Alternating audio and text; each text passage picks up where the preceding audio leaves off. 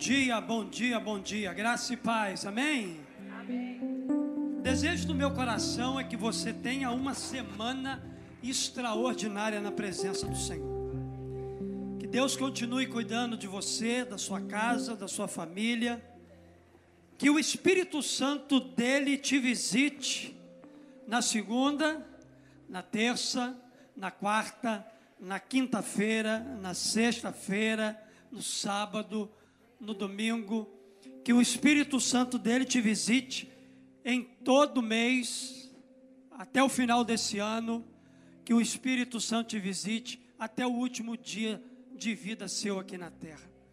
Que você seja visitado, guardado, protegido pela mão poderosa do Senhor. Estamos finalizando aí a nossa série de mensagens, casas que Jesus entrou. Que bênção, queridos, que a gente parou para pensar nesse tema. Quanta coisa boa nós aprendemos, como Deus ministrou de maneira muito especial o nosso coração, quantos ensinamentos Jesus trouxe para nós nesse tempo. Então, nós estamos aí finalizando essa série de mensagens que nos ensinou como Jesus tinha uma relação muito próxima com as casas. Jesus ele escolheu compartilhar, comunicar o evangelho nos ambientes de casas. Em cada casa que Jesus entrava, algo extraordinário acontecia. E nós vamos recapitular nessa manhã algumas experiências dessas em algumas casas que Jesus entrou. Jesus entrou na casa de Jairo e ressuscitou a sua filha. Jesus entrou na casa de Zaqueu e transformou sua vida para sempre. Jesus entrou numa casa em Cafarnaum e restaurou a vida de um paralítico. Jesus entrou na casa de Pedro e curou a sua sogra. Jesus entrou na casa de Simão e perdoou os pecados de uma mulher chamada pecadora. Jesus entrou na casa de Marta e Maria para mostrar que nada substitui um relacionamento de intimidade com Ele. Agora pela manhã vamos aprender lições importantes com a casa em Emaús. Eu quero ler com você Evangelho de Lucas, capítulo 24, e quero apenas ler dois versículos, versículo 28 e 29. Lucas, capítulo 24, versos 28, verso 29. A Bíblia diz assim: Ao aproximar-se do povoado para o qual estavam indo, Jesus fez como quem ia mais adiante. Mas eles insistiram muito com ele: fica conosco, pois a noite já vem, o dia já está quase findando. Então ele entrou para ficar com eles. Esse texto aqui é um texto que eu gosto muito de ler. Toda vez que eu me debruço sobre Lucas capítulo 24, eu sou muito inspirado com a leitura desse texto. É um dos textos na Bíblia que eu mais gosto de ler, porque é um texto que traz muito sobre a realidade da vida de cada um de nós. A história dos dois discípulos a caminho de Emaús é uma das últimas narrativas do Evangelho de Lucas. Emaús era um povoado que ficava a 11 quilômetros de Jerusalém, de onde eles saíram. E o contexto da história todos nós sabemos. Jesus havia sido crucificado na sexta-feira e já havia se passado três dias desde a sua morte. Ele então ressuscita e ele se encontra com aqueles dois homens que estavam conversando enquanto eles estavam caminhando. A Bíblia diz para nós que Jesus, ele se aproxima daqueles homens, E Jesus os questiona sobre o que, que eles estavam discutindo e percebe que eles estavam tristes e decepcionados. Ao analisar esse texto, identificamos as decepções e tristezas daqueles dois homens. E é exatamente sobre isso que a gente vai falar nesse primeiro momento. A gente vai olhar para esse texto e a gente vai olhar para a vida desses dois homens e perceber o quanto eles estavam tristes, abatidos, retornando para Emaús, voltando de novo, de volta para sua casa. A experiência de vida desses dois homens, que em um certo momento convidaram Jesus para ficar em sua casa, reflete a realidade de muitas pessoas que precisam também ter um encontro com Jesus e serem restauradas pela presença e pela palavra de Jesus. Qual era a situação de vida daqueles homens antes de Jesus entrar na casa e ficar com eles? Como é que eles estavam vivendo? Quais eram seus traumas, suas dores, suas dificuldades. O que aqueles discípulos de Jesus eles estavam enfrentando ao retornar para Emaús? A gente vai observar aqui nessa manhã alguns fatos importantes. E o primeiro fato que eu quero destacar aqui com você nessa manhã é o seguinte: eles estavam no caminho errado. Eu acredito que o primeiro motivo pelo qual eles estavam tristes e abatidos era que aqueles discípulos eles estavam trilhando um caminho que Jesus não tinha dito para eles para trilharem. Eles estavam fora do propósito de Jesus para eles. Eles estavam andando para uma direção onde Jesus Cristo não queria que eles caminhassem eles estavam fora do propósito, da posição que Jesus queria que aqueles discípulos estivessem. Queridos, toda vez que a gente está fora da posição que Deus quer para a nossa vida, toda vez que a gente está andando para uma direção que Jesus não quer que a gente caminhe, toda vez que a gente está indo para um lugar que Jesus não mandou a gente ir, a gente vai ficar decepcionado, a gente vai ficar entristecido, a gente vai ficar abatido. E era exatamente esse primeiro fato que fazia com que aqueles discípulos se encontrassem na realidade que eles estavam naquele tempo. O verso 13 de Lucas, capítulo 24, vai dizer o seguinte: naquele mesmo dia, Dois deles estavam indo para um povoado chamado Emaús, 11 quilômetros de Jerusalém.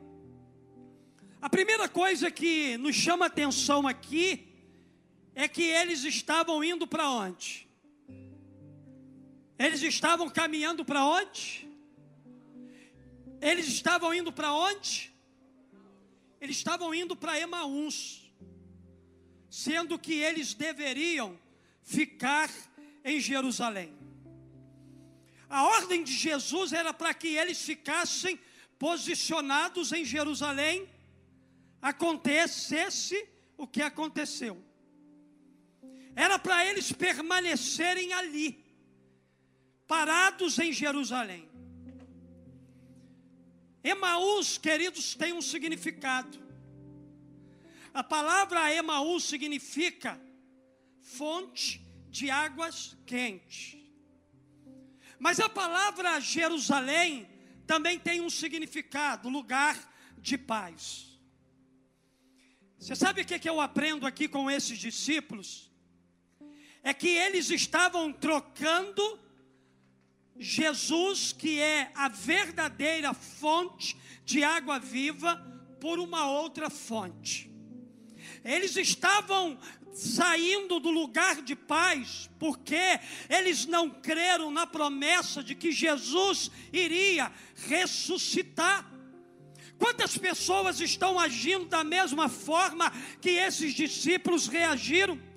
Estão tão próximas do caminho certo, mas não estão no caminho certo. São pessoas que deixaram o local aonde deveriam esperar pelo cumprimento da promessa e seguiram por outro caminho simplesmente porque não acreditaram naquilo que Jesus havia dito para elas. Aqueles discípulos estavam da forma como estavam, porque eles não criam na ressurreição de Jesus. Eles não creram que Jesus iria ressuscitar, por isso eles não per, per, permaneceram no lugar que Jesus mandou eles permanecerem. Por isso que eles voltaram para Emaús, porque eles não deram créditos à palavra de Jesus. Eles não acreditaram naquilo que Jesus havia dito. Talvez a realidade da sua vida hoje seja a mesma. Talvez você não tenha dado crédito ao que o Senhor tem falado, ao que Jesus tem ministrado, ao que Jesus tem dito para você. Talvez a tua realidade de vida seja uma realidade semelhante à realidade de vida desses homens. Quando Jesus mandou você ficar em Jerusalém, você decidiu voltar para Emaús. Quando Jesus mandou você ficar num ambiente de paz, você decidiu deixar esse lugar de paz para viver outras coisas, para experimentar outras coisas, e isso tem trazido para você angústia, tristeza para a sua alma. A grande realidade, queridos, é que esses homens deveriam ficar em Jerusalém, mas eles decidiram ir para Emaús. Então, o primeiro fato que eu aprendo com a vida desses homens é que eles estavam no caminho errado. Mas um segundo fato também que eu aprendo é que eles não conheciam a Jesus. Os versos 14, 15 e 16, a Bíblia vai dizer o seguinte aqui para nós, Lucas 24, versos 14, 15 e 16 no caminho conversavam a respeito de tudo o que havia acontecido. E enquanto conversavam e discutiam, o próprio Jesus se aproximou e começou a caminhar com eles. Mas os olhos deles foram impedidos de reconhecê-los. Eles andaram com Jesus por pelo menos três anos de vida. Com certeza eles viram Jesus ressuscitar mortos, da vida aquele que estava morto. Eles viram Jesus dar vista aos cegos, fazer paralíticos andar. Eles viram surdo ouvir. Eles viram Jesus perdoar pecados realizar todo tipo de sinais e maravilhas. Eles viram Jesus pregar o melhor sermão, sermões maravilhosos. Mas nem tudo isso foi capaz de fazer com que aqueles homens tivessem de verdade uma experiência com Jesus. A Bíblia vai dizer para nós que eles não reconheceram a Jesus e sabe por quê? Porque, embora andassem com Jesus, eles ainda não tinham tido uma experiência verdadeira com Ele. A incredulidade impediu que eles o reconhecessem. A incredulidade fechou os olhos deles para conhecer a um Jesus que talvez eles ainda não haviam conhecido. Muitos se encontram exatamente nessa situação hoje conhecem Jesus apenas de ouvir falar, ou até já presenciaram ele realizar curas e sinais na vida de outros, mas não tiveram uma experiência pessoal com Jesus, ainda estão incrédulos, ainda estão tristes, ainda não veem Jesus como ele realmente é, como Salvador e Senhor, ou seja, ainda não tiveram uma experiência real e verdadeira com Cristo Jesus. Talvez o motivo maior das suas tristezas, angústias e dores é porque você é alguém ainda sincero, que até busca as coisas de Jesus, até faz coisas para Jesus, mas ainda não teve uma experiência com Jesus ressurreto, com Jesus que vive, com Jesus que reina, com Jesus que é Senhor, com Jesus que nunca te abandonou nos momentos mais difíceis da sua vida. Porque, queridos, a questão não é apenas ver aquilo que Jesus está fazendo, a maneira como ele está se movendo, sem que a gente tenha uma experiência real e verdadeira com ele. É possível que Jesus esteja presente. É possível que Jesus ande lado a lado com a gente e a gente nem perceba. É possível que Jesus, ele caminhe também com a gente na direção da Emaús, da nossa história de vida e da nossa vida, e a gente, a semelhança dos discípulos, a gente nem consiga reconhecer que ele está. A gente nem consiga reconhecer que ele é, que ele cuida, que ele sustenta, que Ele provê, que Ele caminha lado a lado, que Ele é ombro amigo, que Ele chora quando a gente chora, que Ele se alegra quando a gente se alegra.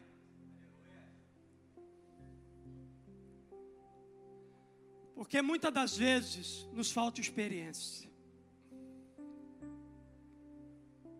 Jesus pode estar presente, mas mesmo assim a gente nem notar a gente nem reconhecer, a gente nem perceber que Ele está ali.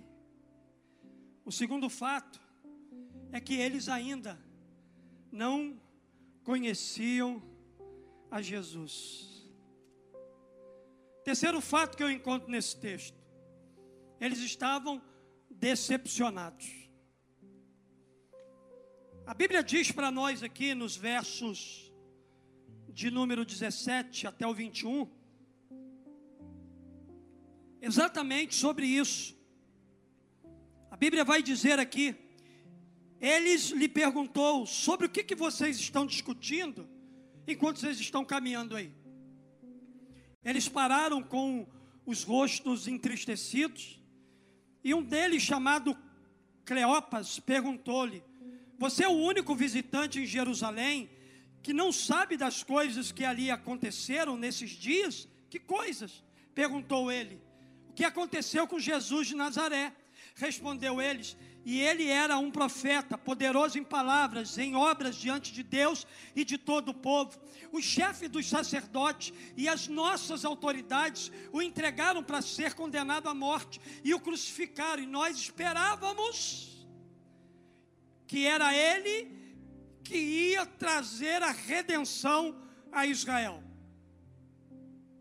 E hoje é o terceiro dia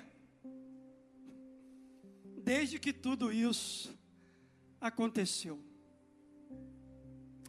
Irmãos, o nosso cristianismo de hoje é muito forte nisso que eu vou dizer para você. Cristianismo nosso desse tempo pós-moderno é um cristianismo de cristãos acreditando naquilo que Jesus não prometeu a eles. Tem muita gente decepcionada, semelhante desses discípulos, exatamente porque estão fundamentando uma crença naquilo que Jesus não disse que iria fazer por elas. Tem gente prometendo cura que Jesus não prometeu. Tem gente prometendo carro que Deus disse que não vai dar. Tem gente prometendo riquezas que não são riquezas da terra, mas são celestiais, e as pessoas estão confundidas com aquilo que Jesus não disse que não iria dar. Não que ele não possa te curar, não que ele não possa te dar um carro, não que ele não possa te dar riquezas materiais. Mas a grande questão aqui, queridos, é que aqueles dois homens depositaram as suas esperanças em algo que Jesus não veio fazer. Eles colocaram a esperança deles em algo que Jesus não tinha prometido. Eles achavam que ele iria libertar a nação judaica da sujeição romana.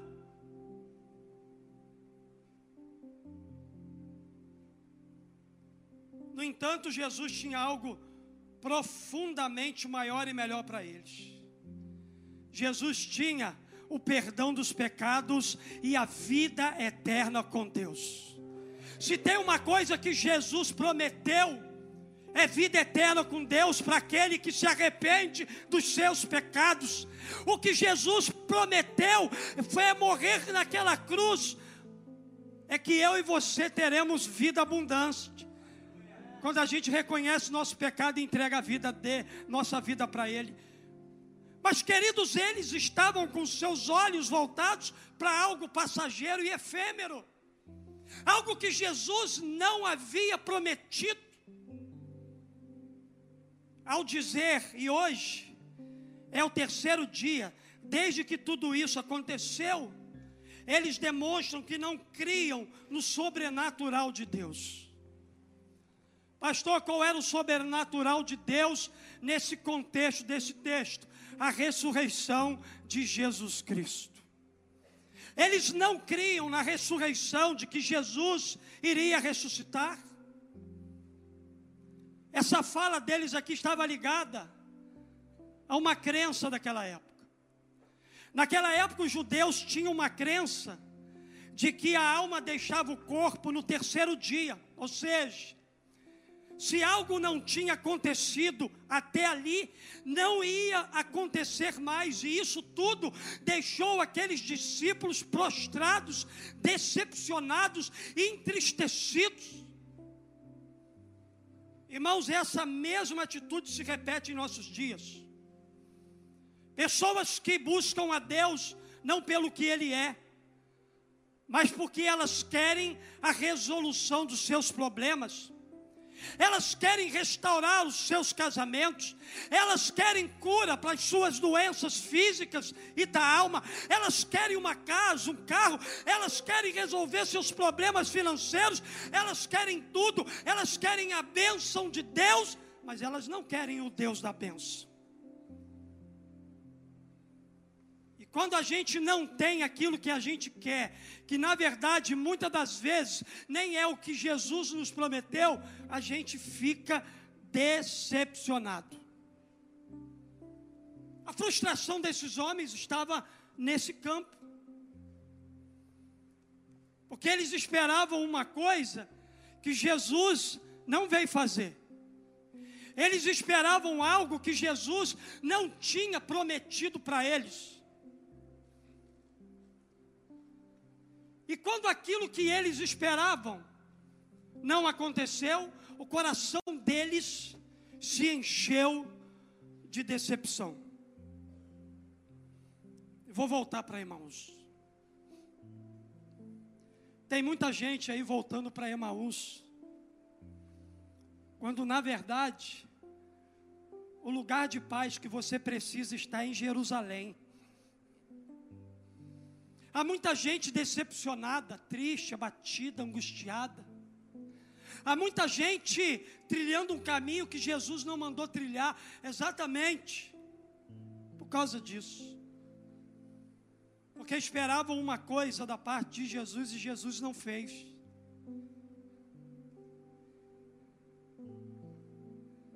Mas há um quarto fato que eu aprendo com esse texto. Eles não tinham discernimento. Lucas capítulo 24, verso 25 a 27. Lucas 24, 25 a 27. Ele lhes disse: Como vocês custam a entender e como demoram a crer em tudo que os profetas falaram. Não devia o Cristo sofrer essas coisas para entrar na sua glória? E começando por Moisés, todos os profetas, explicou-lhe o que constava a respeito dele em todas as Escrituras. Em algumas versões, Jesus chama, chamam eles aqui de nécios, que significa tolo ou sem discernimento. Apesar deles conhecerem as profecias bíblicas, a respeito de Jesus, eles não conseguiram entender o que a cruz era o caminho para a glória de Jesus. A maior história da humanidade estava se desenrolando diante deles, mas eles estavam sem discernimento, eles não estavam compreendendo nada a forma como Deus estava se manifestando naquele tempo através de Jesus. Quantas pessoas agem igualmente hoje em dia, mesmo presenciando o mover e o milagre de Deus de perto, não conseguem discernir e estão totalmente apáticas. Deus está se movendo nesse tempo coisas sobrenaturais estão acontecendo pertinho da gente. E tem gente que ainda está apática, tem gente ainda que é cética, tem gente ainda que não consegue discernir e nem entender o que Deus está fazendo. Mesmo presenciando os sinais proféticos se cumprindo a cada dia, Existem pessoas que ainda não conseguem entender nada, não conseguem compreender a seriedade do momento. No entanto, queridos, quando eu olho para a história de vida desses homens, a história desses homens não se encerrou no caminho errado, ou na falta de conhecimento de Jesus ou na decepção, ou na ausência de discernimento. A Bíblia vai dizer para nós aqui que eles tiveram uma experiência extraordinária com Jesus, aonde? Aonde que aqueles homens tiveram uma experiência extraordinária com Jesus? No ambiente de casa. E quando eu penso no ambiente de casa, eu não tenho como separar casa de duas coisas. Casa é lugar para a gente estar com a nossa família biológica. Mas casa também é lugar para a gente estar com a nossa família espiritual por meio de uma célula. A experiência que aqueles dois discípulos tiveram com Jesus não foi uma experiência de templo. Não que no templo não tenhamos experiência com Jesus. Mas a experiência da vida daqueles homens que mudaram completamente a sua história se deu dentro de uma casa. Que no primeiro momento não tinha nada a ver com célula. Mas esses dois discípulos aí estavam lá em Atos 2, no dia de Pentecoste. Esses discípulos, com certeza, eles caminharam muito tempo ainda no cristianismo, espalhando as boas novas do Evangelho de Jesus, e com certeza, esses dois homens aí, eles participaram de uma cela no contexto de uma casa. A maior experiência que esses dois homens tiveram foi no ambiente de casa. Texto que lemos no início nos fala dessa experiência sobrenatural. Vamos relembrar o texto. Lucas 24, 28 a 29, onde a Bíblia diz assim: Ao se aproximarem do povoado para o qual estavam indo, que era Emaús, Jesus fez como quem ia mais adiante. Mas eles insistiram muito com ele: fica conosco, pois a noite vem, o dia já está quase findando. Então ele entrou para ficar com eles aonde? Olha para a sua Bíblia, irmão. Para ficar com ele aonde? Numa casa. Está aí no seu texto. E o que, que a gente pode aprender com o convite feito a Jesus para permanecer naquela casa.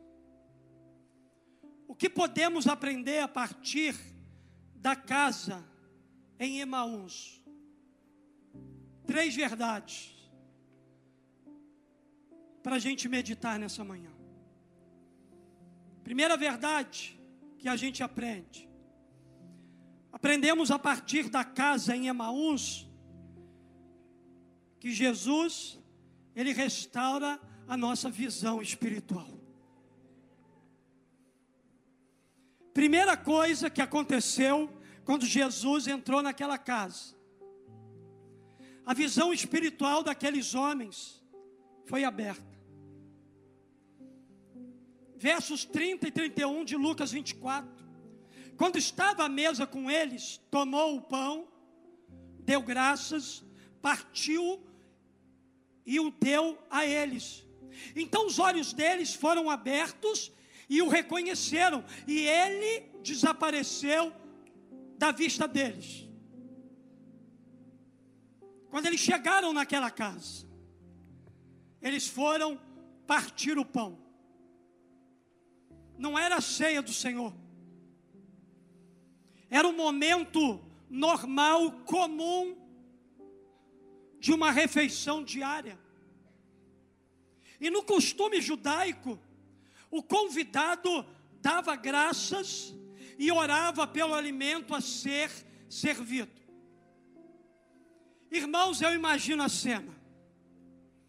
Jesus ressurreto sentado naquela mesa, pega o pão e ergue as mãos para agradecer ao pai, que era um costume daquela época. E imediatamente os olhos daqueles homens bate aonde? Nas marcas dos cravos. Aqueles homens identificaram, peraí, esse aqui é Jesus de Nazaré. Esse aqui é o Rei dos Reis, esse aqui é o Senhor dos Senhores. Ele está vivo, ele ressuscitou, ele reina e é Senhor.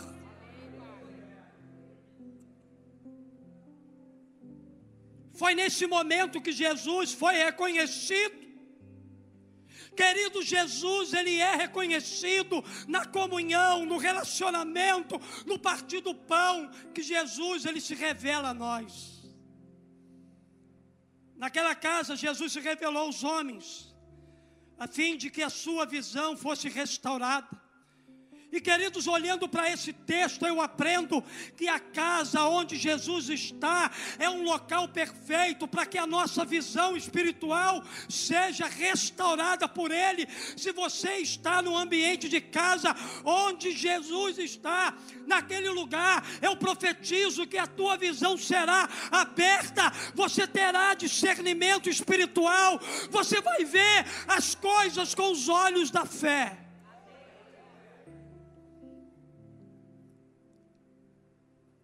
Porque é o lugar onde Jesus está. No ambiente de casa. Na casa que ele entra. A possibilidade da gente ter a nossa visão aberta é grande demais.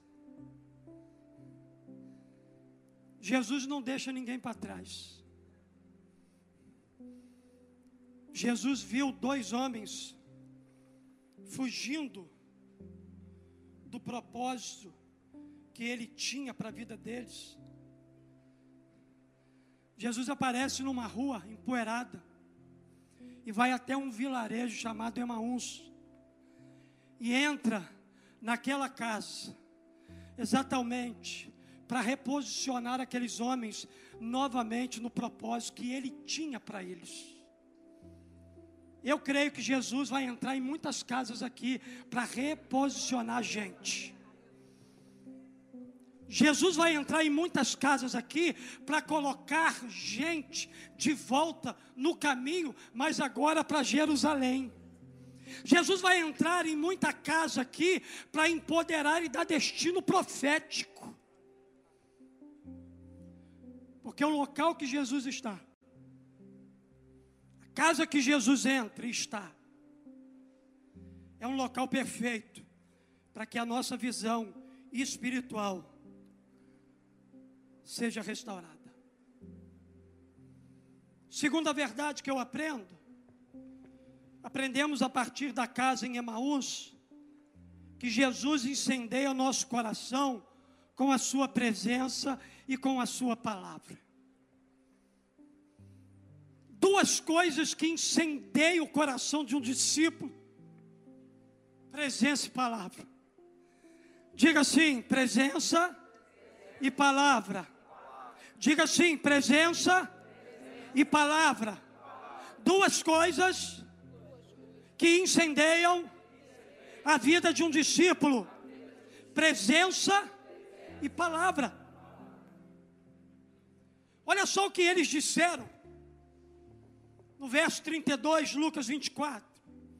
Perguntaram-se um ao outro: Não estava ardendo o nosso coração dentro de nós, enquanto ele nos falava no caminho e nos expunha as Escrituras? A presença de Jesus com eles começou a queimar o coração daqueles homens. E o fogo foi aumentando, porque aqueles homens não viveram apenas de presença, mas acima de tudo de palavra, porque o que sustenta a presença é a palavra. Não existe presença sem palavra e palavra sem presença. Se houver na tua vida palavra e presença, você está bem, você está incendiado, você está queimando, você está cheio do fogo do Espírito.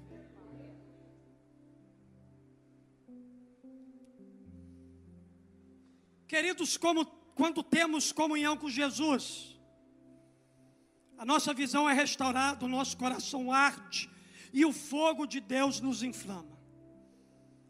Há entusiasmo em nosso coração ao invés de tristeza. Antes tristes, abatidos, decepcionados, enfraquecidos, agora fortalecidos, empoderados e encorajados para voltar para o lugar que eles nunca deveriam ter saído de lá. Quando o coração arde, irmãos, acaba a frieza espiritual. Então, estar no templo ou numa célula é motivo de satisfação, de compromisso. Orar é necessidade, louvar a Deus é prazer, andar com Jesus é o que faz sentido para nós. Quando o nosso coração arde por causa da palavra e por causa da presença, nossa vida se torna um graveto seco para o fogo do Espírito. E quando o fogo, meu irmão, pega em graveto seco, ele incendeia uma mata inteira. No mundo espiritual, que você seja um graveto seco para quando você estiver equilibrado na presença e na palavra, o fogo do Espírito pegue em você e você faça uma ruaça no mundo espiritual. Que as pessoas olhem para você e digam como ele ou ela estão queimando estão queimando por causa da palavra, estão queimando por causa da presença. Porque, queridos, a casa onde Jesus está é um lugar perfeito para sermos incendiados pela Sua presença e pela Sua palavra. Então, guarda isso no seu coração. Presença e palavra são o que incendeiam o coração de um discípulo de Cristo Jesus. Mas, em último lugar, aprendemos a partir da casa em Imaús que Jesus empodera e envia para a missão. Depois que os olhos desses discípulos foram abertos, depois que eles reconheceram a presença de Jesus, depois que eles desfrutaram da comunhão, depois que eles se lembraram daquilo que aconteceu enquanto Jesus estava presente ali e enquanto Jesus expunha para eles a palavra, eles foram empoderados e enviados para a missão deles. A Bíblia aqui nos versos 33, 34 e 35 de Lucas capítulo 24 vai dizer o seguinte: levantaram-se e voltaram imediatamente para Jerusalém. E ali encontraram os onze e os que estavam com eles reunidos, que diziam: é verdade, o Senhor ressuscitou e apareceu a Simão. Então os dois contaram o que tinha acontecido no caminho e como Jesus fora reconhecido por eles quando partiu o pão aquilo que acontece com você, no fruto do relacionamento seu com Jesus, é para ser compartilhado.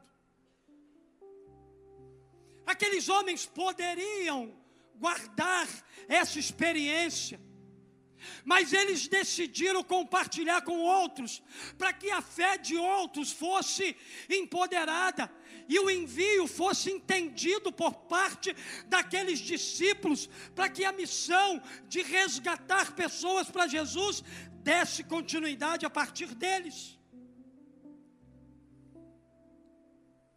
Quem tem olhos abertos e corações ardentes, tem pés velozes para falar de Jesus. Os mesmos que fugiram de Jerusalém, agora eles voltam para Jerusalém para se juntar a outros discípulos, para testemunharem do Cristo ressurreto.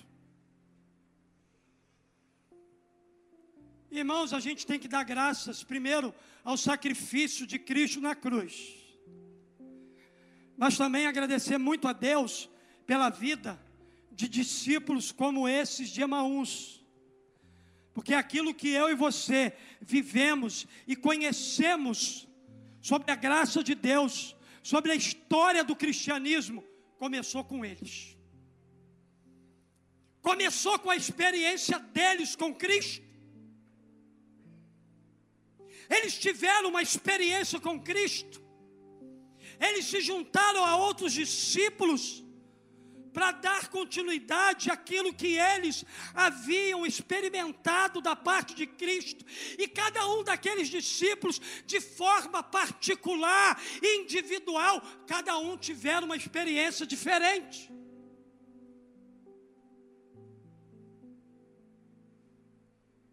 Com esse, Jesus precisou entrar numa casa para buscar eles de volta para a missão. Com Pedro, Jesus precisou ir à beira de uma praia para chamar Pedro de volta para a missão. Eu não sei aonde você está, em que nível de lugar espiritualmente você está falando, mas para mim isso não importa nada. Jesus vai aonde você está. Seja dentro de uma casa em Emaús, ou seja numa beira de praia, pescando, Jesus vai lá te buscar, Jesus vai lá te resgatar, Jesus vai lá te empoderar para te enviar para a missão dele. Porque, queridos, a casa onde Jesus está é um local perfeito para sermos empoderados e enviados para a missão. Eu quero parafrasear uma frase que o pastor Carlito Paz ele fala. Ele diz que a igreja não é o ponto de chegada, mas sim o ponto de partida. Ninguém chega na igreja para viver estacionado, sentado, salvo e satisfeito. Todo mundo que chega na igreja precisa ser empoderado pela igreja e enviado pela missão. Da mesma forma que o jatinho aterriza, será a mesma forma que ele vai levantar voo para ele cumprir o destino dele. As celas não é um lugar de chegada, mas é apenas o ponto de partida para você ser empoderado e enviado para você cumprir a missão que Jesus Cristo começou quando veio a esse mundo.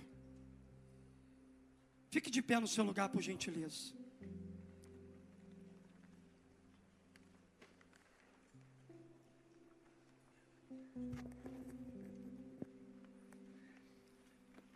Por que pregar uma mensagem assim? Para desafiar você. Para reposicionar aqueles que estão longe de Jerusalém há muito tempo. Estão caminhando de volta para Emaús. Estão deixando um lugar de paz. E estão caminhando por um caminho de angústia, de tristeza, de solidão.